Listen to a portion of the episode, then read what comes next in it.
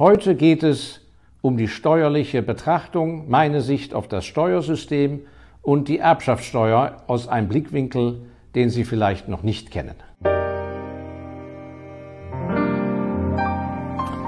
Durch eine Zuschrift unserer Zuschauerin, Zuhörerin Frau Peters Anfang Oktober bin ich nochmal animiert worden, das heute zu bringen. Ich möchte sprechen über das Thema Erbschaftssteuer. Keine Sorge, ich bin kein Steuerberater, ich gebe hier auch keine Steuerberatung, aber es ist ein interessantes Thema, ähm, wo sich vielleicht lohnt, einmal drüber nachzudenken im weiteren Sinne. Zunächst einmal, selbst wenn Sie jung sind, ist eines wichtig, aber natürlich auch für die Älteren. Ich stelle fest, und es betrifft einen ja auch selber, an sich leben die meisten von uns so, als wenn wir 600 Jahre alt werden. Und das ist falsch. Also bei allem Optimismus, bei aller Freude, auch auf die lange Zeit, die uns im Leben zusteht, am Ende des Tages müssen wir uns doch mit dem Tod auseinandersetzen und der eigenen Endlichkeit. Und das hat ja große Auswirkungen auf unser Tun und Schaffen. Denn es ist ein Unterschied, ob ich noch zehn Jahre habe oder 20, 30, 40, 50. Und zunächst einmal die gute Nachricht. Ich behaupte einmal, ich kann es nicht statistisch belegen, aber aus meiner eigenen Beobachtung und Erfahrung, Menschen, die sehr selbstbestimmt leben, die sich mit unabhängigem Kapital, was sie aufgebaut haben, beschäftigen können, haben jede Motivation und auch Möglichkeit, alt zu werden, wenn sie es denn wollen und wenn der liebe Gott es vorgesehen hat. Und so ist unser ältester Investor im Alter von 102,5 Jahren vor kurzer Zeit ja leider verstorben. Aber insgesamt ist die Phalanx der unabhängigen Investoren und Finanziers die mit 95 noch aktiv waren oder mit 100 oder 101 gestorben sind, sehr, sehr lang und groß, ähnlich wie bei Malern. Also das einmal vorweg, dass man doch hin und wieder sich mal vor Augen führen sollte, gerade wenn man sich mit Kinkerlitz beschäftigt und von den Alltagssorgen sich bedrücken lässt, dass wir alle in der Menschheit ja immer schon eine endliche Existenz hatten. Und meiner Ansicht nach ist das eine sehr motivierende Tatsache, wenn man die positiv in sein Leben mit einbaut und nicht etwas Depressives. So, das führt uns zur Thematik der Erbschaftssteuer. Und da will ich zunächst einmal ausholen, wie ich insgesamt das Staatswesen in Bezug auf den Einzelnen sehe. Ich hatte das große Glück, dass ich in meiner Jugend ja in Hongkong aufgewachsen bin, weil mein Vater da auf Posten war. Und da habe ich eine sehr freie Wirtschaftsordnung damals erlebt, die einen Einkommenssteuersatz hatte von pauschal 15 Prozent. Das war extrem niedrig, damit konnten alle Werktätigen sehr gut äh, leben. Und dieses Modell verdankte man, und man sollte ja auch Menschen, die nicht so bekannt sind, die aber Gutes getan haben, die sollen ja nicht in Vergessenheit geraten. Und so habe ich, wir blenden das vielleicht auch ein, hoffe ich, schon 2015 in unserem Jahresbericht vom Special Values, das ist der Jahresbericht mit dem Elefanten drauf, nicht mit dem Löwen, mit dem Elefanten, da habe ich darauf hingewiesen auf den Schöpfer dieses Systems, nämlich Sir Cowperth Waite. Ein komischer Name, Sir Cowperth Waite. Das war der zuständige Mann, abdelegiert von der Londoner Regierung, der für, dafür gesorgt hat, dass der Staat auf ein Minimum sich reduziert und dass alles Überflüssige gar nicht erst in, behördlich zum Tragen kommt, dass keine Zölle erhoben wurden und dass eben die Einkommensteuer, Körperschaftssteuer auf ein Minimum von 15 Prozent reduziert wurde. Ich habe einige, nicht mehr sehr viele von diesen alten Heften da. Wer sich also für den Sir Cowper White interessiert, ähm, da, wenn Sie uns die Postadresse zukommen lassen, schicken wir Ihnen das gratis zu. Aber seien Sie nicht enttäuscht, wenn Sie keins bekommen, weil wie gesagt, sind nur noch paar da aus dem Jahre 2015. Aber es ist der, der Mann ist wert, mal gecheckt zu werden. Ja, und als ich dann selber in Singapur jahrelang gearbeitet habe, da habe ich auch wiederum ein sehr gutes Steuersystem erlebt, nämlich 25 Prozent pauschal. Es gab natürlich einen großen Freibetrag vorweg und da über den Freibetrag hinaus zahlt jeder, damals zumindest in Singapur, 25 Prozent, eine sogenannte Flat Tax, ohne irgendwelche Abzüge, sodass man genau kalkulieren konnte, okay, wenn ich 100.000 verdiene, habe ich netto 75.000 aus die Maus. Und das Besondere war, weil es eben gar keine komplizierten Konstruktionen gab, Sonderregelungen etc. etc., abgesehen von Kleinigkeiten. Man hat das selber sehr leicht ausfüllen können. Das äh, Formular, was weiß ich, hat das äh, Ende Januar eingereicht und Ende März hatte man bereits seine Abrechnung vom Staat entweder Gutschrift, Zurückführung oder es wurde noch was abgebucht. Fertig aus. Sodass das einen gar nicht weiter belastet hat. Das Wichtigste und was ich so angenehm fand, war aber die, die Einfachheit der Abwicklung. Und 25 Prozent für eine Infrastruktur, für ein Staatswesen zu bezahlen, finde ich vollkommen in Ordnung. Und äh, ich muss sagen, ich habe damit sehr gute Erfahrungen gemacht. Nun kommen wir zum System, was wir hier im deutschsprachigen Bereich haben. Österreich, Schweiz, Deutschland. Hier profitieren wir ja äh, seit dem Zweiten Weltkrieg in erheblichem Maße von der sozialen Marktwirtschaft. Ein Gesellschaftssystem, eine Wirtschaftsordnung, die ungeheuren Wohlstand hervorgebracht hat, gleichzeitig mit sozialem Frieden. Und äh, aus meiner Sicht gehört ein solches Staatswesen eingebettet in der sozialen Marktwirtschaft äh, eben in ein Einkommensteuer oder bei Firmen heißt es ja Körperschaftssteuersystem, damit das System auch finanziert wird. Und hier habe ich eine sehr klare Meinung, ob der Satz dann 25 Prozent ist oder 30 Prozent, wie auch immer. So würde ich sehr dafür plädieren, wenn zum Beispiel jemand unter Ihnen ist, die sich dieses Video jetzt anschauen, oder wenn Sie einen Verwandten haben, der schon in der Politik sehr weit fortgeschritten ist, so ist meine ganze Hoffnung, dass in der nächsten jüngeren Generation, wenn da jemand von Ihnen sozusagen politisch aufgrund einer Parteibuchkarriere an den Drücker kommt und vielleicht mal Finanzminister wird oder an wichtigen Gremien in Ausschüssen sitzt, bitte wirken Sie darauf hin, das Steuersystem zu vereinfachen. Man braucht dazu nicht äh, Hunderttausende von Finanzbeamten und Steuerberatern, die haben alle ihre Existenzberechtigung, aber dieser Wasserkopf muss modernisiert, angepasst werden. Und so wünsche ich mir, dass wir in zehn Jahren oder wann auch immer neue, frische Leute haben, die sich orientieren an diesen modernen Systemen und nicht, dass da sozusagen eine eigene Welt in sich besteht, die vor lauter Verordnungen, Sonderregelungen und so weiter sich gegenseitig beschäftigen. So, äh, meine Meinung ist eine sehr klare und die habe ich schon von meinem Großvater gelernt, der auch ein äh, guter Aktiensparer war. Ähm, der Staat muss mit dem Geld, was er über die Mehrwertsteuer oder Umsatzsteuer und von der Einkommensteuer, was er einnimmt, davon muss der Staat sein Budget bestreiten und auskommen. Und alles darüber hinaus ist an sich nicht finanzierbar.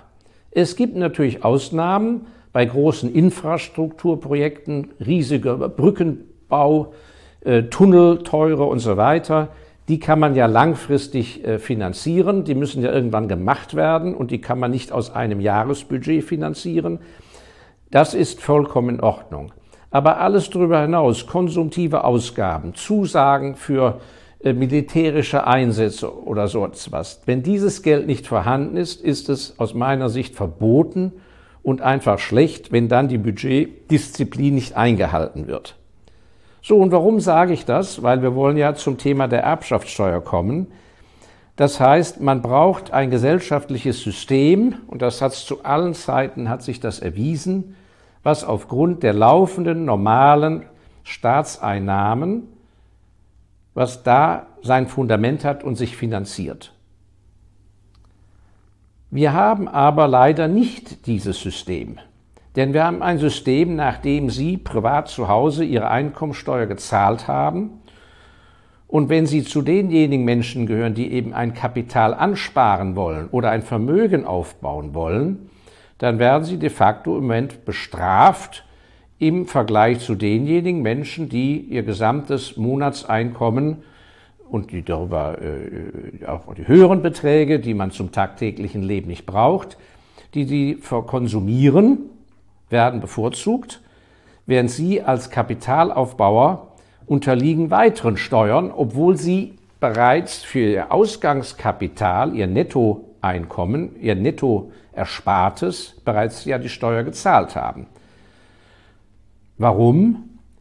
Sie investieren zum Beispiel in ein Aktiendepot, wenn dann eines Tages eine Vermögenssteuer wieder eingeführt wird. Man darf ja nicht vergessen, wir hatten nach, in Westdeutschland nach dem Zweiten Weltkrieg jahrzehntelang eine Vermögenssteuer unter CDU-Regierungen. Das ist also insofern keinerlei eine sozialistische Maßnahme, sondern wenn das ein moderater Satz ist, ist eine Vermögenssteuer völlig legitim. Das sind sozusagen Cost of Doing Business. Und in sehr vielen Ländern gibt es seit Jahr und Tag Vermögenssteuer und das äh, ist völlig in Ordnung für auch das unternehmerische Tun und das Ansparen. Aber immerhin also es könnte eine Vermögensteuer dann weiterkommen, obwohl das Vermögen bereits besteuert worden ist.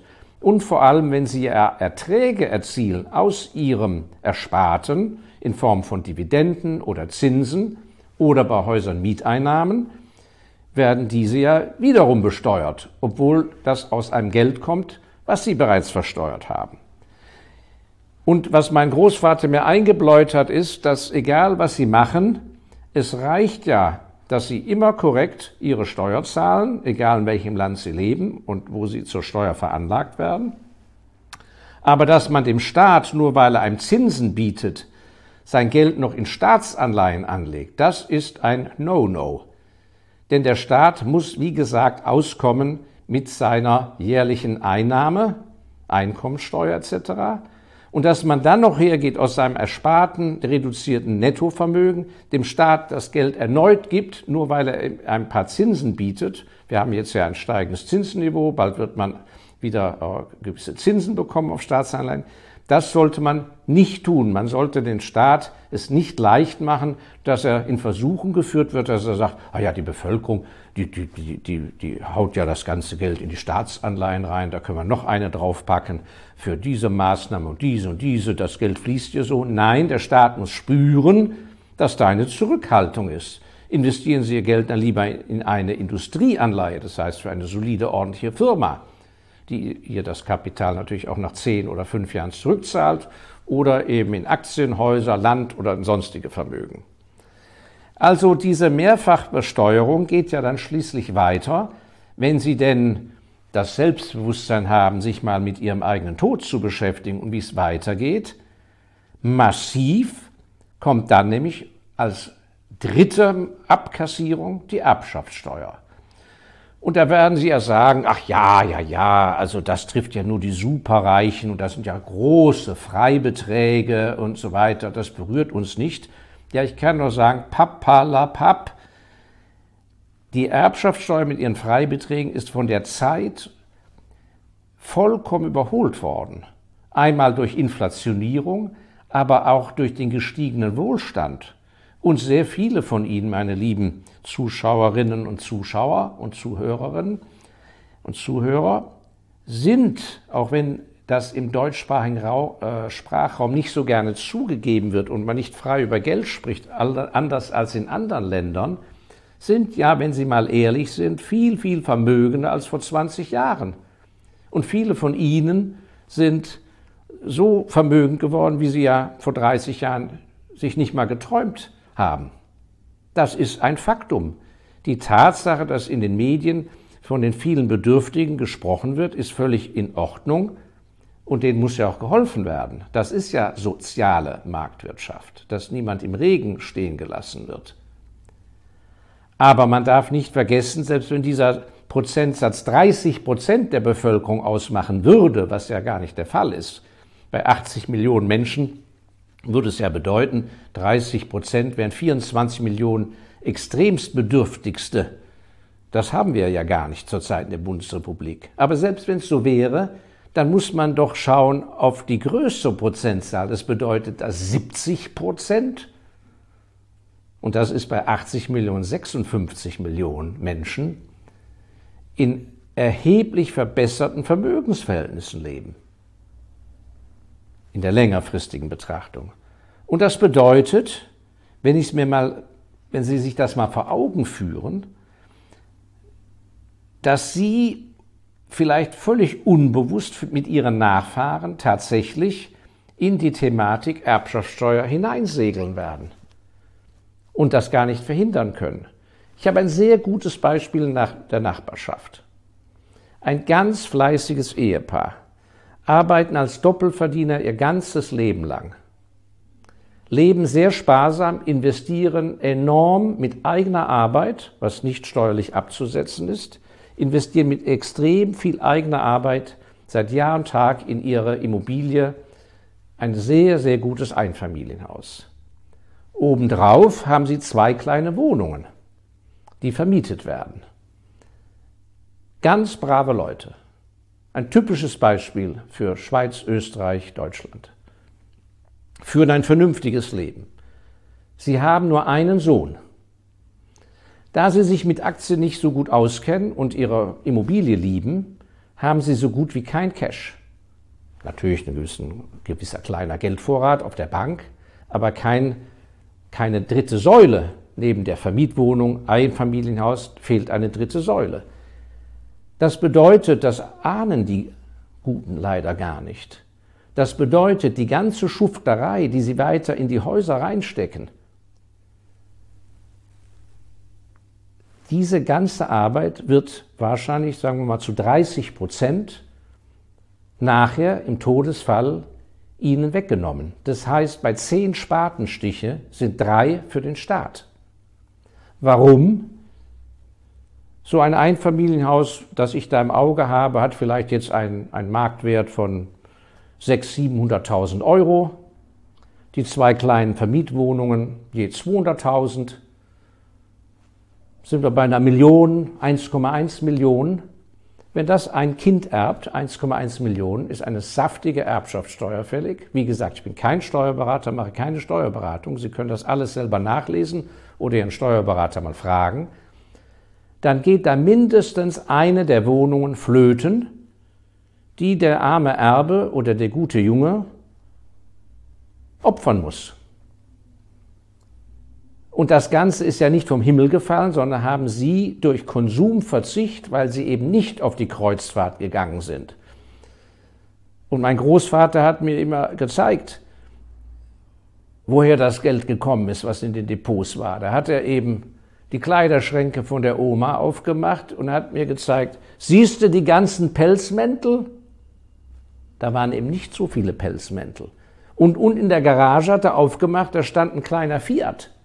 Und hat gesagt, da siehst du meine ganzen Ferraris. So hätte er ja auch leben können.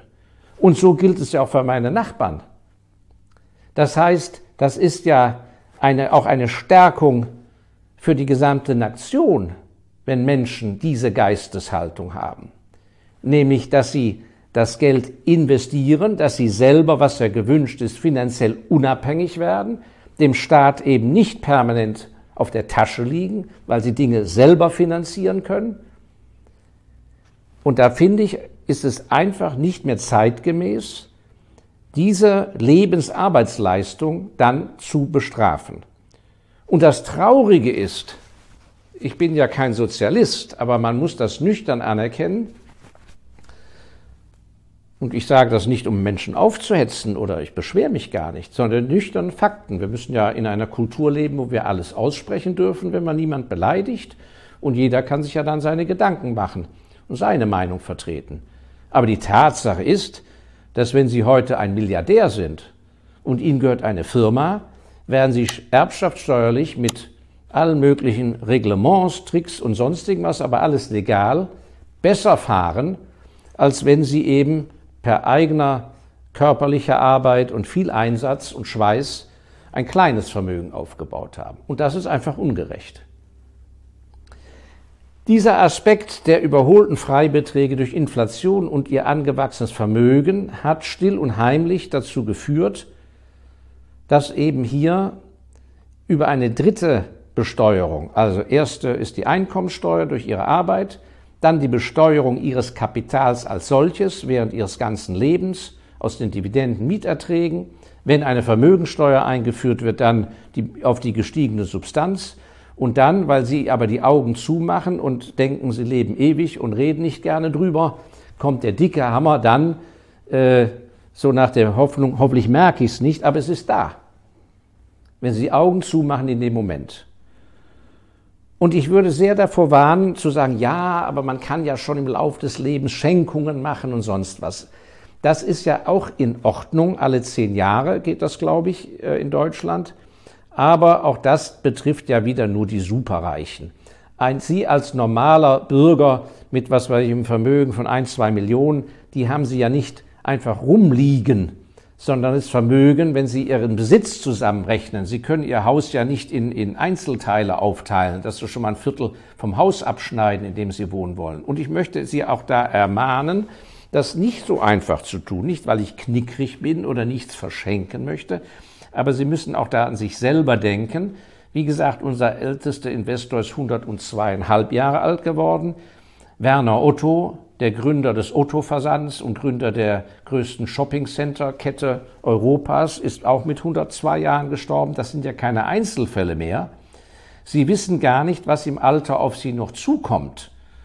Ob Sie nicht ein wirklich sehr teures Pflegeheim benötigen oder äh, äh, teureste Medikation. Das heißt, nur weil Sie im Alter von 50 Jahren wegen mir oder Ende 40 oder Mitte 60 viel Geld äh, auf dem Papier besitzen, heißt ja nicht, dass Sie das jetzt einfach so permanent verschenken können. Unter Umständen werden Sie so alt, dass Sie es besser äh, Ihren Enkeln oder Urenkeln verschenken. Sie müssen wahrscheinlich eine ganze Generation mal überspringen. Das ist auch ein wichtiger Punkt, jetzt wo in die kalte Jahreszeit kommen und wo es dunkel wird, dass Sie mal mit Ihren erwachsenen Kindern mal ein schönes Adventsgespräch nachher führen, dass Sie sagen, lieber Junge, liebe, liebe Tochter, ihr werdet leider nichts kriegen, äh, wir warten auf die Urenkel. Oder zumindest, wenn es die Enkel kriegen, weil die eine Generation muss einfach übergangen werden. Da müssen sie halt irgendeinen anderen Ausgleich finden, was sie mit denen machen. Also das heißt, die normale Sterbefolge hat sich ja sowieso geändert. Das ist schon mal der nächste Punkt. Aber jetzt nochmal zurück zum Todesfall. Das, äh, ein ganz wichtiger Aspekt ist also, ist denn überhaupt genug Cash da, um die Erbschaftssteuer zu bezahlen? Und da werde ich mal vermuten, dass bei der Immobilienlastigkeit von, bei den meisten von Ihnen das nicht der Fall ist.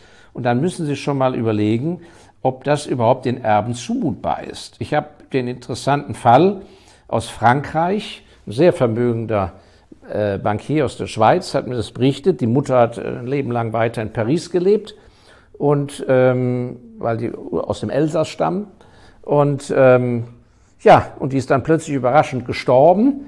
Äh, man dachte, die lebt ja noch mindestens 15 Jahre und die hat in Paris sehr wertvollen äh, Mietbesitz besessen und Paris ist ja ein äußerst wertvolles Pflaster. Und da sind innerhalb sechs Monate gigantische Beträge fällig geworden und keiner wollte natürlich diese wertvollen Häuser verkaufen. Und zumal ist ein sehr schönes Verkaufen, wenn jeder weiß, aha, die der frühere Besitzer ist gestorben, in sechs Monaten muss das Geld her, da werden sie ja runterverhandelt wie sonst was. Also ganz schlecht. Also das heißt, wir müssen über zwei Dinge denken, wenn wir Erbschaftssteuer ansprechen. Einmal, wie sieht das mit der Cash-Geschichte aus? Und das bedeutet zum Beispiel vielleicht ein Stopp für viele von Ihnen, nichts mehr in Immobilien, sondern Ansparen der Erbschaftssteuer ab ihrem 60. Lebensjahr. Das ist zwar furchtbar langweilig, das muss ja auch nicht in Cash sein, das müssen Sie ja nicht der Inflation aussetzen, also Sie können ja so einen Mix machen. Ein Mix aus Gold, äh, starken Währungen, wie Schweizer Franken wegen mir, das sind keine Kauf- oder Verkaufsempfehlungen, aber eben auch Blutchips, die gehen rauf und runter, aber auf Dauer, Sie zahlen ja immer Dividenden, über lange Sicht, 10, 20 Jahre hat sich immer ausgezahlt und eine Blutchip-Aktie oder ein Aktienfonds sind innerhalb von einem Tag veräußerbar zu Cash. Das darf man nicht vergessen. Während eine GmbH-Beteiligung, eine KG-Beteiligung, ein gewerblicher Betrieb können Sie nicht an einem Tag zu Cash machen. Ein ganz wichtiger Aspekt. Und warum ist er so wichtig? Sie setzen sich im Erbfall einem riesen Risiko ja aus. Denn am Tag des Todes, das ist der Stichtag, da wird alles erfasst für diesen Tag. Wie stand die Aktie? Wie stand der Aktienfonds? Wie war der Marktwert zu diesem Tag Ihres Vermögens? Schon am Tag danach, in der Woche danach, einen Monat danach, kann die Welt völlig anders aussehen. Das interessiert das Finanzamt kein Stück. Das heißt, es gibt Fälle, da erben Leute, ich weiß nicht was, aufaddiert drei Millionen. Die Erbschaftssteuer, bis die dann in Deutschland fällig ist, ich weiß nicht was, nach zwölf Monaten, sechs Monaten, anderthalb Jahren, ist das Vermögen nicht mehr drei Millionen, sondern zwei Millionen. Dann müssen sie aber weiter auf drei Millionen ihre Steuern zahlen. Das heißt, ab dem Todestag, diesem Stichtag, sind sie für diese Summation müssen sie gerade stehen. Das heißt, sie müssen ab diesem Moment die Verantwortung übernehmen und die Strategie der Absicherung, damit sie zumindest schon mal die Steuern bezahlen können und dass das Vermögen etwa erhalten bleibt. Das ist aber häufig schwierig, weil es eine ganze Weile dauert, bis sie überhaupt die Verfügungsgewalt bekommen, Erbschein und sonst etwas. Und häufig machen auch die Banken, nichts gegen die Banken, aber äh, Großbanken, das kann durchaus sein, dass da sehr formalistisch vorgegangen wird und ganz schön Zicken gemacht werden, bis ihnen da mal die Depots übertragen werden zum Beispiel. Und Depots sind ja noch einfach. Also das heißt, dieser freudige Moment, abgesehen vom Dahinscheiden des Vorfahren, dass man sagt, Mensch, wunderbar, also jetzt haben wir da doch so viel, äh, dieser Moment der Glück, äh, finanziellen Glückseligkeit, der muss sofort verbunden werden. Ach du lieber Himmel, wie sichern wir das ab?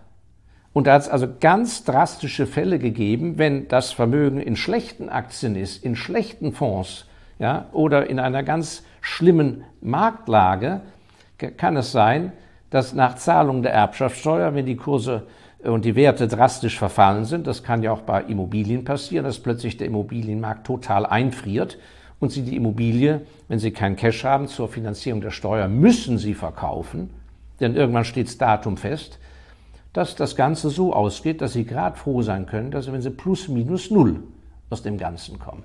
Das ist nicht unrealistisch.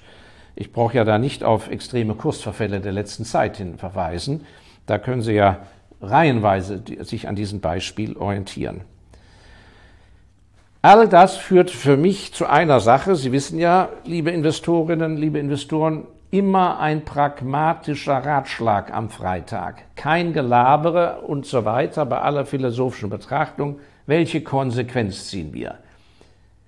Wir müssen ja leben in dem Gefüge, was uns aufserviert wird. Und im Moment ist das Finanzgefüge steuerlich so, wie es eben ist.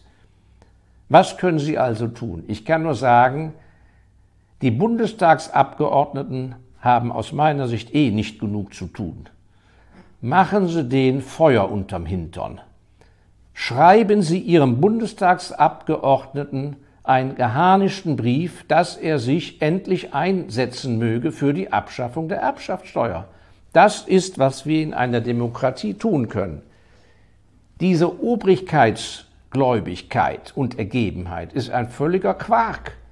Wir leben in einer Demokratie und wir bestimmen demokratisch, wer uns regiert, mit welcher Ideologie. Und meine Ideologie ist ganz einfach. Sie wissen ja, ich gehöre keiner Partei an, keinem Club und gar nichts. Ich bin unabhängig. Aber meine Ideologie ist die der freien Entfaltung der persönlichen Schaffenskraft. Freiheit, Kreativität, freie Bahn, ohne andere zu schädigen. Und die, die kräftig sind, müssen sozial helfen, humanitär. Alles andere ist Mumpitz. Wenn jeder für sich selber sorgt, dann ist die Gemeinschaft in Ordnung. Also, wie gesagt, keine Steuerberatung, keine wissenschaftlich-professorale Erörterung, keine volkswirtschaftliche Betrachtung, sondern mal ganz nüchtern betrachtet, Sie oder in Ihrer Verwandtschaft oder Ihre tüchtigen Kinder eine wichtige pragmatische Überlegung. Äh, damit sie doch äh, für den Fleiß ihrer Arbeit dauerhaft belohnt werden und die Familien zu stärken. Und da kann man nicht sagen, ja, das gehört dem Opa und der Sohn hat doch damit nichts zu tun. Quatsch. Wozu arbeite ich denn hier mein ganzes Leben lang? Doch nicht, damit ich 25 Schnitzel in einer Woche essen kann. Das macht man doch für die Familie. So, und die Familie dann zu bestrafen, ist doch ein Unfug. Und wie gesagt, eine starke Familie entlastet den Staat. Mehr habe ich nicht zu sagen. Das war's für heute. Ich freue mich auf nächsten Freitag und bitte wie immer unterstützen Sie unseren Kanal. Teilen das Video, abonnieren, kostet nichts. Wir müssen unseren Kreis erweitern. Ihr Markus Elsässer. Bis zum nächsten Freitag.